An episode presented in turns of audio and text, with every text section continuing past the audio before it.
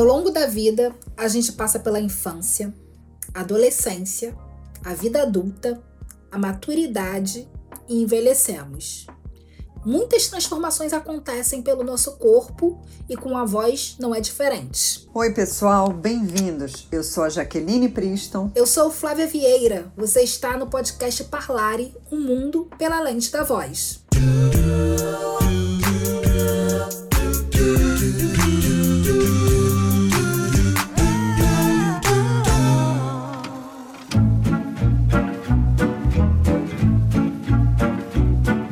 Criança nasce, se abre um universo de primeiros encontros com novas experiências, uma sucessão de descobertas. Rolar, sentar, engatinhar, comer pastoso e depois comer sólido.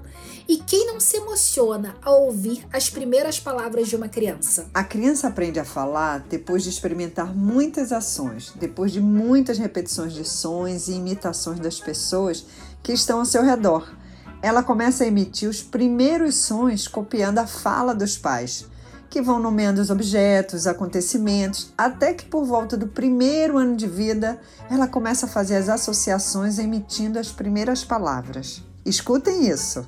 Vamos rezar? Papai do céu. Pavel, dia útil. Iude, dia útil. Amém. Papai Pavel, te amo. Amor! Ah, que graça. Essa é a Júlia e eu já quero agradecer a minha prima Kênia, mãe da Júlia, que compartilhou esse áudio e permitiu que a gente usasse aqui no Parlare. Já que a Júlia, por exemplo, ela já vai para a escola. E quando uma criança começa a ir para a escola, o círculo social dela se expande, ela ganha novos papéis na sua vida. Se em casa ela era apenas filho, irmão, na escolinha, aquela criança vai interagir com outros colegas, com professores, com funcionários. Agora ela é também um aluno no ambiente escolar, elas são estimuladas a cantar e muitas vezes precisam disputar a atenção dos amiguinhos e usam muito a voz para fazer isso. Flávia, um parênteses aqui. A Júlia é muito fofinha. Uma delícia ouvir ela rezando. É? Durante o desenvolvimento da fala da criança, ela vai usando paralelamente o seu instrumento vocal e através dele vai expressando suas emoções e suas vontades, seja em forma de grito, de apelo, de expressão de afetividade, enfim. Tem uma gama de solicitações e demandas vocais. Nessa fase, as crianças estão descobrindo tudo e muitas vezes mimetizam o adulto. Não é incomum a gente dizer aquela menina fala igual o pai, por exemplo.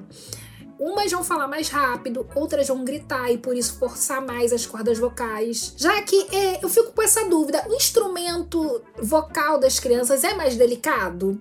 Por que, que elas ficam roucas? Como elas se machucam, né? Como elas podem machucar a voz?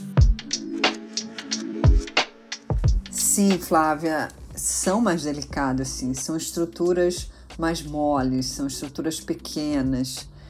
E eles se machucam porque submete esse instrumento delicado à exaustão, a gritos, berros.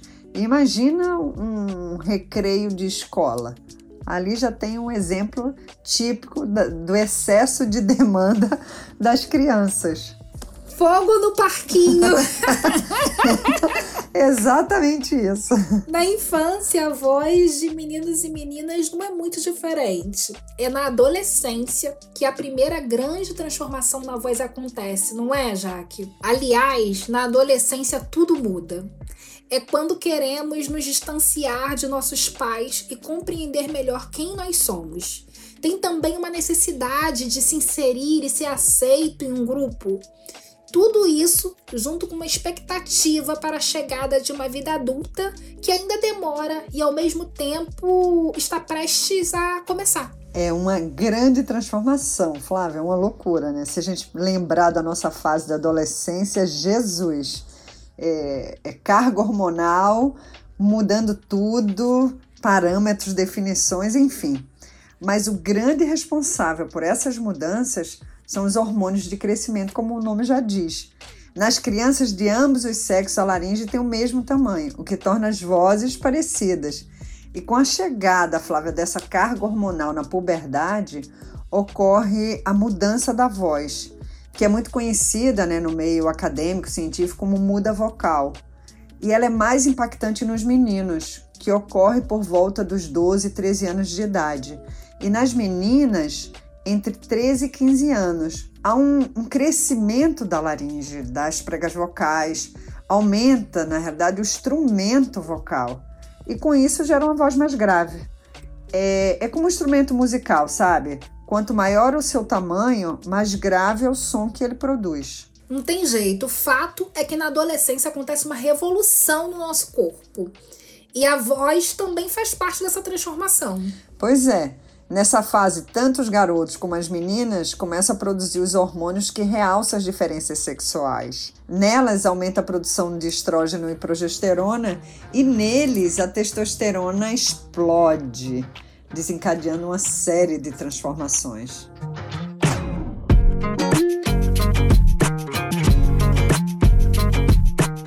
Pois é, a textura do nosso cabelo muda, os pelos chegam com força, espinhas na cara fazem a gente se achar o ser humano mais feio da face da terra. As minhas, aliás, não me abandonaram até hoje. Um saco. Eu, com 40 anos, tenho que lidar com espinha. Não é fácil, não é fácil, Flávia. Não, não. Mudanças nas medidas, desejo sexual, até o cheiro do nosso corpo muda nessa fase da vida. Para nós mulheres, embora ocorra um amadurecimento vocal, essa mudança não tem um impacto tão grande como tem para os homens. Até porque na nossa sociedade a voz tem uma relação com a masculinidade. Mas o que explica a voz masculina ser mais grave? Flávia, de maneira geral, a voz masculina é mais grave do que a voz feminina, porque a laringe cresce mais nos homens do que nas mulheres. No entanto, na adolescência, a carga hormonal natural pode não ocorrer e o homem fica com a voz aguda e a mulher com uma voz infantilizada. E isso acontece por problemas dos hormônios de crescimento. Eu tenho até um exemplo, Flávia, lá na faculdade, de um aluno que, num período de puberdade, ele não teve tanto hormônio de crescimento masculino e sim um aumento de hormônios femininos.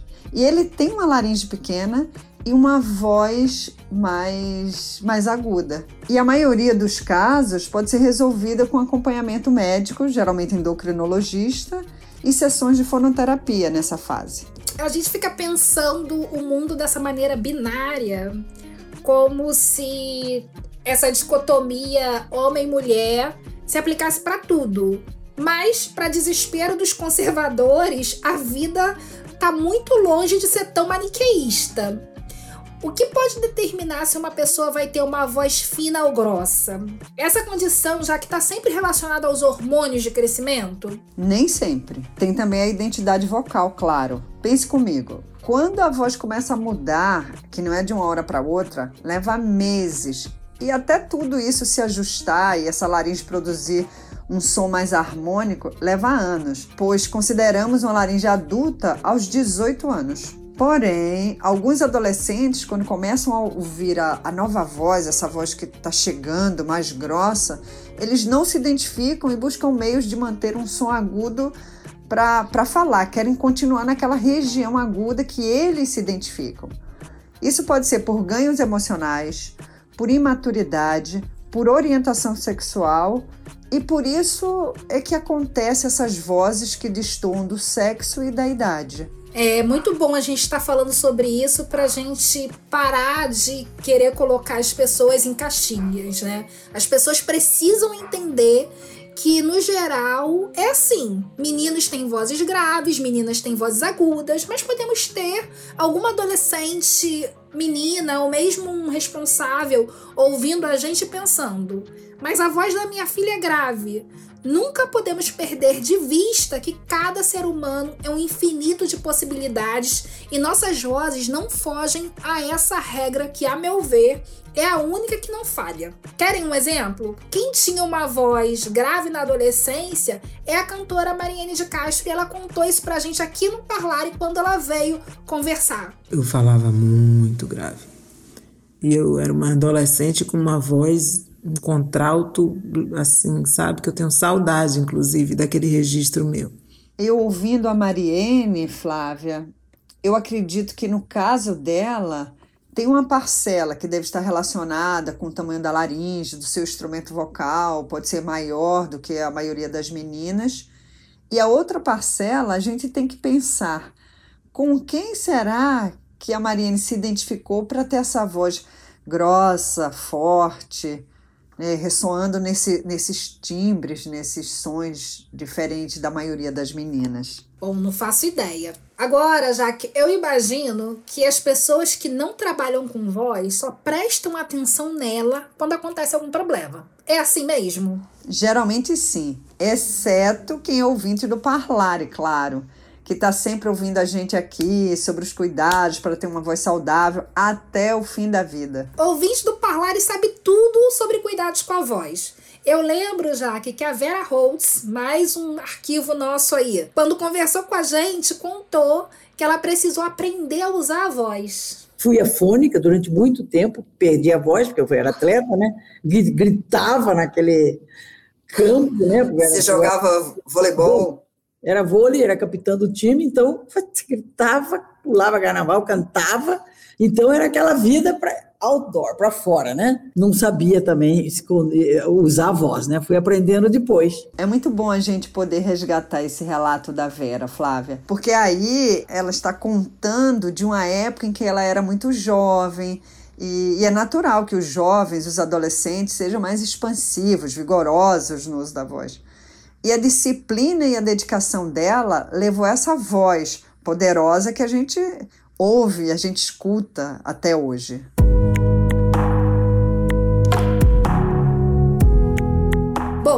a gente já falou bastante da juventude. E agora vamos pensar um pouquinho na vida adulta. Há um aumento da demanda vocal com o trabalho, com a família, mais responsabilidades, vida social, estresse, boleto para pagar, um período de busca pela estabilidade profissional, adequação social, enfim, problemas da vida adulta que a gente conhece bem, infelizmente. Muita pressão. Nessa fase que da vida é que se machuca mais a voz, tenho certeza. E quem machuca mais, já que o homem ou a mulher? Eu acho que o sofrimento é suado para os dois. É uma luta constante. Com raras jeito, né? exceções. Né? É, é, democrático. Isso, com certeza. Mas a, a laringe feminina, de um modo geral, ela está mais sujeita a fadiga e problemas na voz, sim, do que a masculina.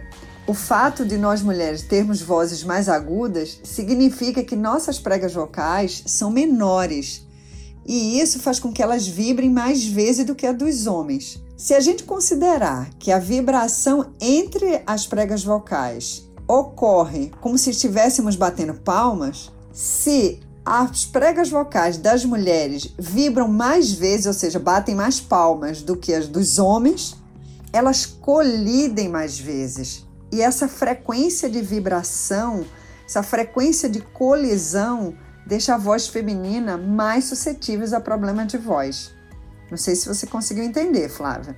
A diferença entre as vozes fica evidente quando fazemos uma medida da frequência de vibração de cada uma. Eu entendi, mas como que nós fazemos essa medida da voz? Bom, pode ser feita através de uma avaliação acústica no consultório e existem programas e até aplicativos que fazem isso. Eu uso muito lá na faculdade com os alunos o, o, uns aplicativos. Para você ter uma ideia, Flávia, por volta dos 20 anos, a frequência de vibração das pregas vocais no homem está em torno de 120 Hz. Significa que suas pregas vocais vibram 120 ciclos por segundo. Já as mulheres nessa idade estão em torno de 220 Hz, ou seja, vibram 220 ciclos por segundo suas pregas vocais. Ou seja, quem vibra mais vezes por segundo, a mulher ou o homem? A mulher tá puxado pra gente. Então a mulher pode se machucar mais facilmente, não tem jeito. Sim, nós mulheres nos machucamos mais facilmente. Mas claro, se um ou outro se submete a grandes abusos, ambos os sexos podem se machucar. Agora, uma coisa interessante, Flávia, é que as vozes de meninos e meninas são parecidas. Então, quando você escuta duas crianças brincando, você não sabe se é um menino ou uma menina. Já por volta dos 20 anos, essa diferença fica mais marcada. A gente tem uma diferença de um oitavo entre a voz do homem e a voz da mulher. E no idoso, essa distância diminui para quatro tons. Você pode mais uma vez não perceber se quem está falando é um senhorzinho ou uma senhorinha. Por tudo que você está falando, já que com o passar dos anos, muitas mudanças acontecem no nosso corpo todo. Os órgãos envolvidos na produção da voz também se desgastam. Assim como o resto do corpo humano, os órgãos envolvidos na produção da voz também se desgastam, Flávia. A partir ali dos 40 anos, mas principalmente depois dos 65, a voz sofre uma mudança importante a do envelhecimento, que é chamado cientificamente de presbifonia. Nessa idade, as pregas vocais começam a perder fibras musculares e apresentam mais flacidez. A mulher passa pelo climatério, que é a menopausa, e o homem pela andropausa. Mais uma vez, esses hormônios vão causar impactos e interferências no corpo e na voz. E o que exatamente acontece nesse período? O que acontece nessa fase da vida é que, que há uma redução na produção dos hormônios, tanto masculinos como femininos. E com a queda dos hormônios femininos na menopausa, o hormônio masculino pode se sobrepor e ocorrer um pequeno crescimento das pregas vocais na mulher. Acredita-se, Flávia, que nesse momento é onde se dá a verdadeira muda vocal feminina. Há um desequilíbrio hormonal associado a mudanças nas estruturas da laringe e da prega vocal em ambos os sexos, como flacidez, desidratação, nível de absorção de, de líquidos e de vários componentes que fazem parte do tecido do instrumento vocal.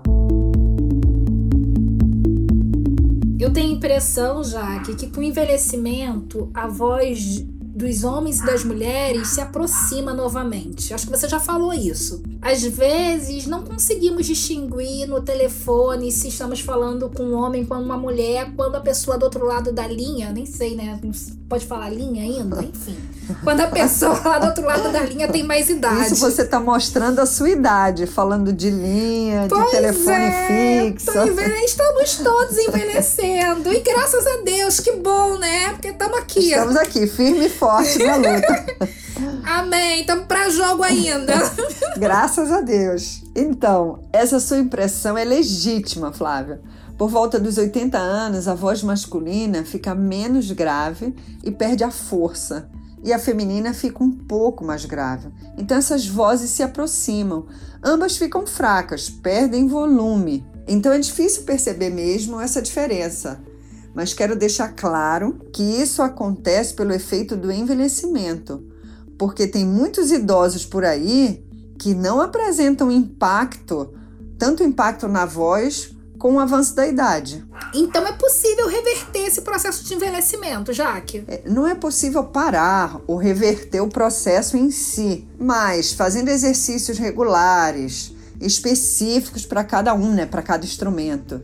E ter um cuidado com o uso da voz pode retardar os efeitos, os sintomas, como fraqueza, menor potência e falhas na voz com certeza, trabalhando essa musculatura, hidratando, tendo cuidado, a gente consegue sim. Mas já que é importante ter cautela com os exercícios encontrados na internet, pois eles podem prejudicar a fala ao invés de melhorar, não podem? Sim, claro. Isso é muito importante que você está trazendo aqui, porque nessa faixa etária o instrumento vocal já mudou muito. E assistindo os congressos ao longo da minha vida aqui, da minha carreira, eu aprendi que a estrutura celular é outra, a dinâmica de funcionamento do instrumento vocal é outra e quem é cantor após os 60 anos tem que reaprender a tocar, a cantar esse novo instrumento.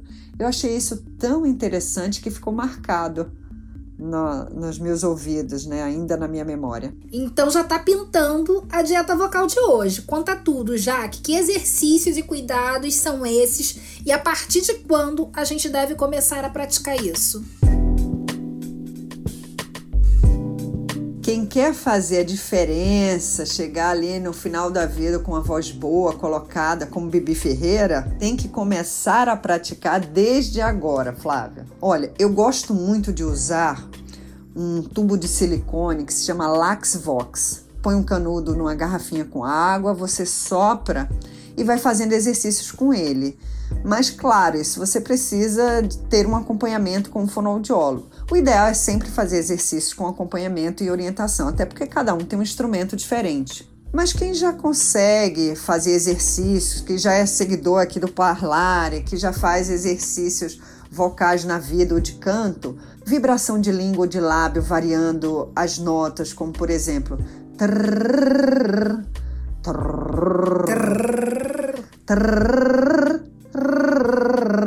Ou então Dó, Ré, Mi, Fá.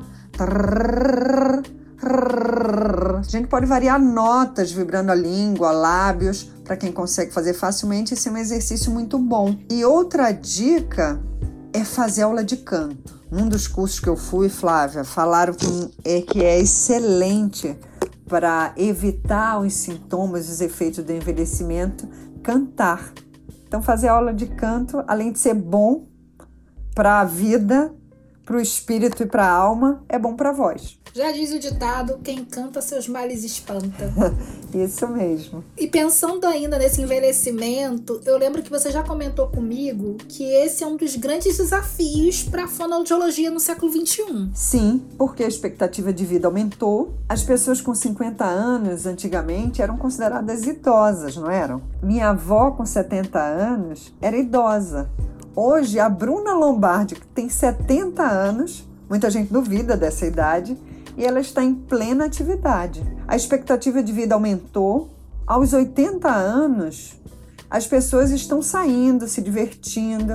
Agora me veio, eu que trabalho muito com teatro, as senhorinhas das vans que vão para o teatro falando, cantando em grupo, sai para lanchar, é uma festa. Eu conheço aqui no Rio senhoras entre 90 e 100 anos que conversam, que se comunicam bem, Flávia a voz está sendo mais usada por mais tempo e com um aparelho fonador mais frágil. Então eu estava pensando aqui que devemos estar mais atentos e treinar esse instrumento de comunicação tão importante e imprescindível para se ter mais qualidade de vida nessa faixa etária. Então o desafio é a longevidade vocal. Já que hoje a gente revisitou os arquivos do Parlare, eu acho que vale a pena a gente trazer algo muito especial que o cantor de ópera Miguel Ângelo Cavalcante falou no episódio com ele, que é um conselho valioso para cantores, mas que serve para todos nós, que é conhecer e respeitar os limites do seu aparelho vocal. Eu diria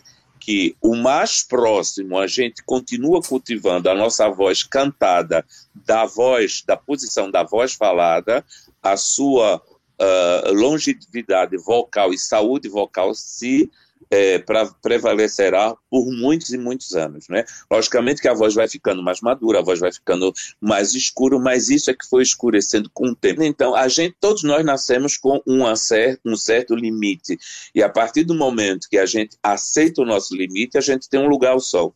Ou seja, quem não nasceu com a voz para virar um grande cantor de ópera pode ser um grande cantor camerista, ou pode ser um excelente cantor de bossa nova, ou pode ser um ótimo cantor de jazz. É você saber onde você se enquadra e não tentar forçar a barra não respeitando e destruindo o limite que Deus lhe deu. Porque se você nasceu com uma vocalidade, você pode ser um excelente cantor de tango, você não vai ser um cantor verdiano ou um cantor wagneriano. Então, para que destruir aquele instrumento lindo que foi feito para cantar um tipo de música, para tentar ser aquilo que você nunca pode ser? Então, a gente tem que saber enxergar o nosso limite. Essa fala do Miguel Ângelo, Flávia, é muito boa. Ele tem um conhecimento admirável sobre voz e seu funcionamento. Eu sempre falo isso. É importante conhecer e respeitar o limite do seu instrumento vocal para atingir a longevidade de forma saudável. É isso, Jaque. É muito bonito ver essa maneira como a vida se desenha, como o nosso corpo se transforma. E esse episódio me deu a oportunidade para olhar isso da perspectiva da voz, que é o nosso grande objetivo aqui. Estou muito feliz da gente ter tido esse papo e quero dizer para todo mundo, como vocês já sabem, que essa parla não termine aqui. A gente está encerrando o programa de hoje, mas a gente pede para que vocês não deixem de seguir o Parlare nas redes sociais. Nós estamos no Facebook, no Instagram e no LinkedIn. Esse podcast tem pesquisa minha e da Jaqueline Princeton. O roteiro é de Flávia Vieira, a edição de som do Lucas Pinheiro. Eu sou Jaqueline Princeton e até o próximo Parlare.